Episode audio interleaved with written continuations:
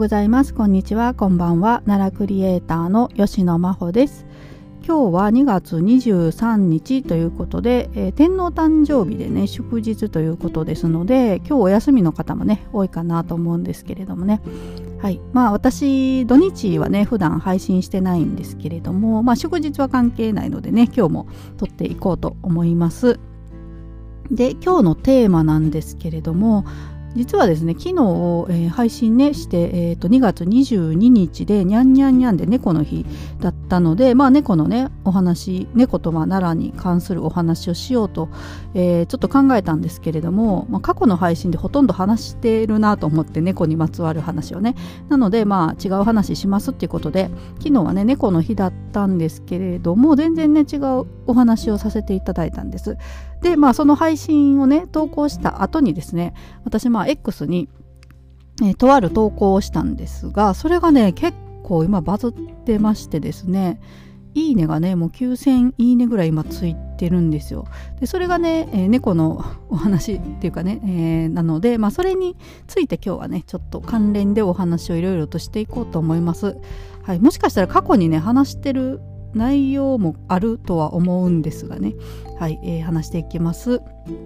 で昨日投稿した内容なんですけれども、まあ、イラストをね投稿したんですが、えー、東大寺の猫団っていうのがねありましてですねそこで転ぶとですね猫になってしまうっていう伝説があるんですね。で場所がですね東大寺あの大仏殿の東側ですね。はい。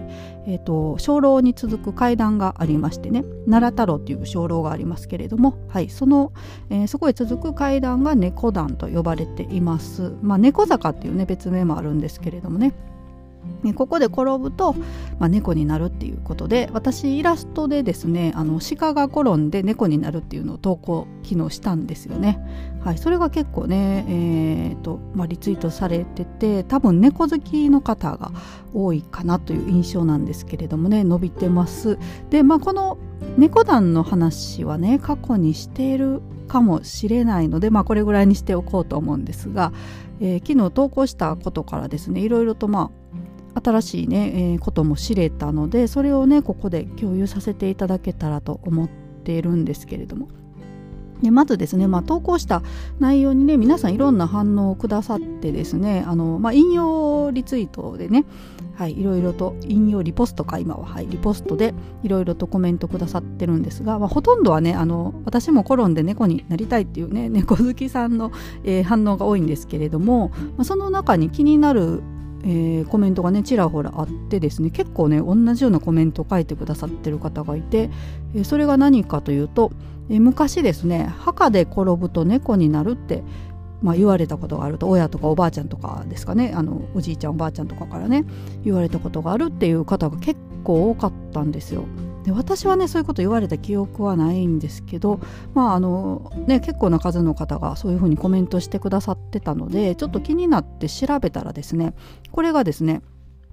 大和高原を中心にそのような伝承があるみたいです。まあ、他にもね奈良県外でいくつかそういうねあのこと言われたことあるっていう方おられるみたいなんですが、まあ、基本的にはねあの奈良、え、奈良高原じゃ奈良高原じゃない 大和高原、はい、ごめんなさい、えー、を中心にねそういう伝承が伝わっていると、はい、これがですね、まあ、実際調べられた方がいて、まあじえー、実際にねお会いして聞いたものとか、まあ、ネット上でアンケートを取って、えーと、お墓で転ぶと猫になるって言われたことがあるかっていうのをアンケート取ったところですね、まあ、それを地図にねどこの出身の方かっていうのをこう地図でマッピングしていったら、まあ、大和高原を中心にそういう伝承があるっていうのが分かったっていうことでした、はい、だから奈良ってねなんかこけたら猫になりがちみたいですね。この東大寺のね猫団もそうですけれどもお墓でも転ぶと猫になるっていうよく言われているっていうことです。でさらにね、えーと調べていくとですねこの東大寺の猫団以外にもですね猫になる坂っていうのがあるみたいで、えー、奈良県の山添村ですね、はい、こちらに猫坂というのが存在しています、はい、場所がですね、えーと、上畑神社でいいのかな？っていう、まあ、神社がね山添村にあってその、まあ、街道沿いの、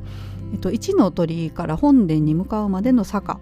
えー、ということでネットで紹介されてました。でまああの私 Google マップでどこかなと思って調べてみたら、まあ、Google マップ上にはポイントとかされてないので分からなかったんですよ。どこが、えー、その坂なのかっていうのがね。で、えー、これ毎日新聞さんの記事に、えー、その話が載っててね。山添村の猫坂の話が載っててそこに写真も掲載してくださってたんですよ。だから私その写真をもう見てねあの周りの民家の形とか屋根の色とかを、えー、いろいろとこうまあねその写真で見比べて Google マップの航空写真でねそれをちょっと同じ場所あるかっていうのをずっと結構ね30分以上探したんですけど。はい、でようやくまあ多分ここだろうっていう場所を見つけたのでそれをまあマップでねあの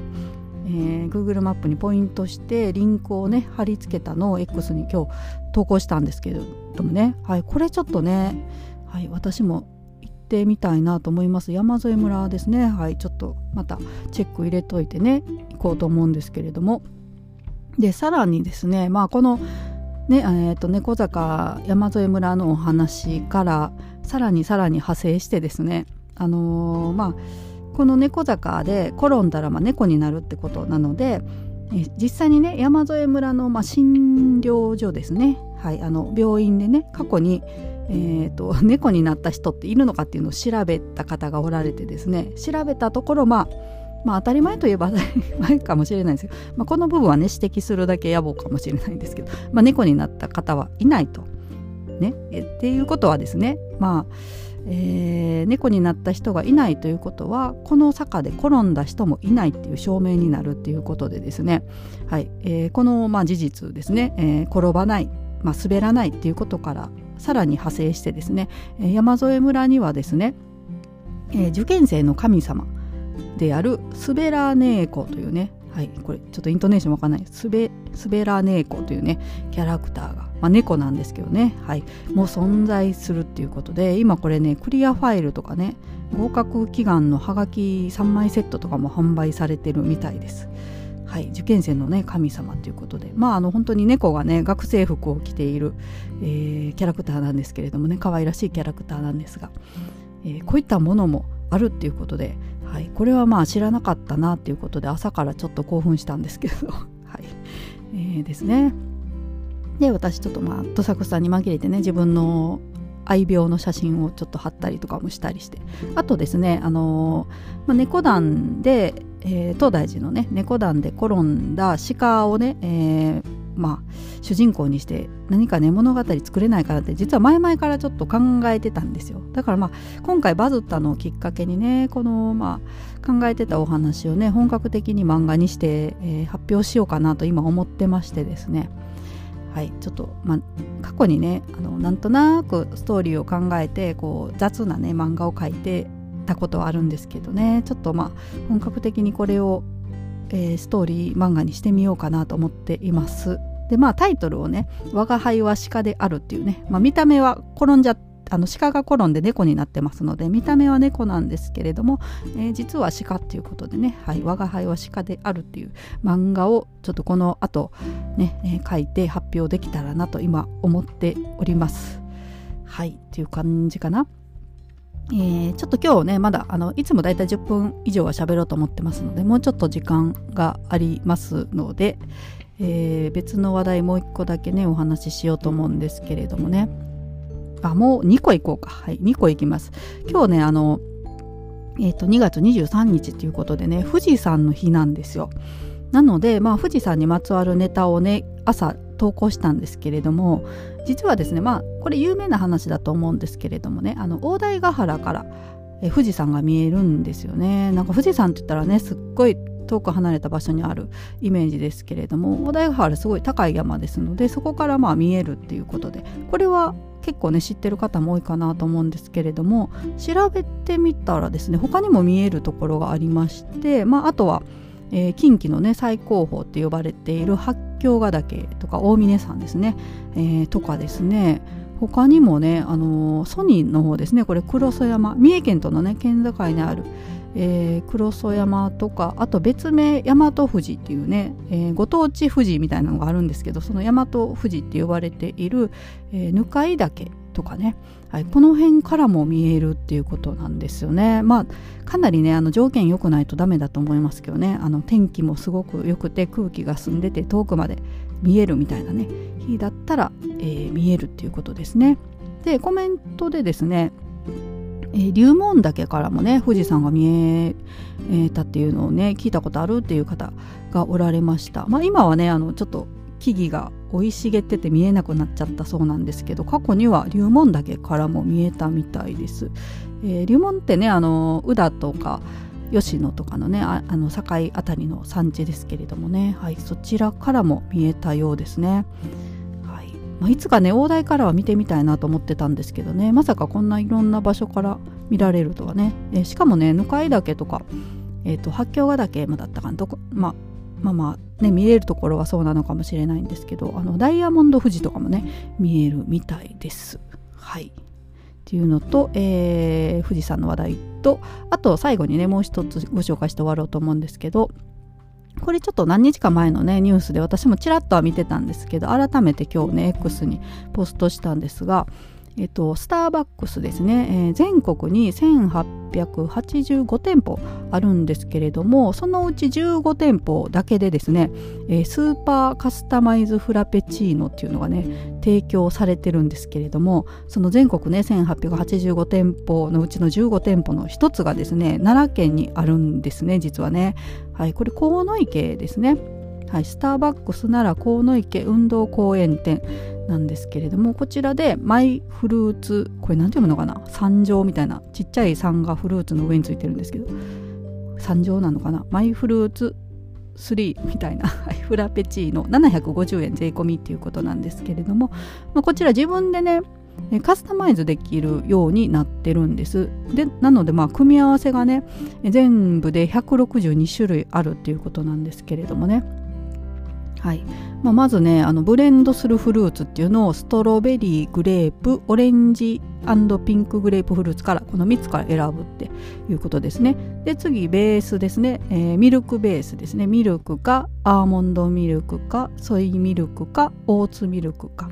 えー、あとティーベースだとブラックティーかパッションティーかこの中からベースを選ぶと。でさらにカップインするフルーツですね、えー、ストロベリーピーチオレンジパッションフルーツの中からね、えー、カップインするフルーツを選んで最後にですねホイップクリームのフルーツっていうことでストロベリーホイップクリーム、えー、ホイップクリームホイップクリームなしから、え、選べると。これでまあ組み合わせでね全部で162種類組み合わせがあるっていうことなんですけれどもね。これがまあね限定15店舗しかありませんのでねこれなかなか貴重だなということで、まあ、フラペチーノなんでねちょっと寒い 今寒いからあれなんですけどもうちょっと暖かくなったというかね暑くなったら、えー、行ってみたいなとこれ注文ね一度してみたいなと思いました。はい。ですね。えー、というわけで今日はね、えーとまあ、猫坂の話題とあと富士山の日ということでね奈良県からも富士山が見えますよっていうお話とこのね、え、ー、と、なんだったっけ、えース、スーパーカスタマイズフラペチーノだったっけ？はい、スーパーカスタマイズフラペチーノが飲める店がね、奈良県にあるっていうことでお話しさせていただきました。はい、今日も最後まで聞いてくださってありがとうございました。それではまた、さようなら。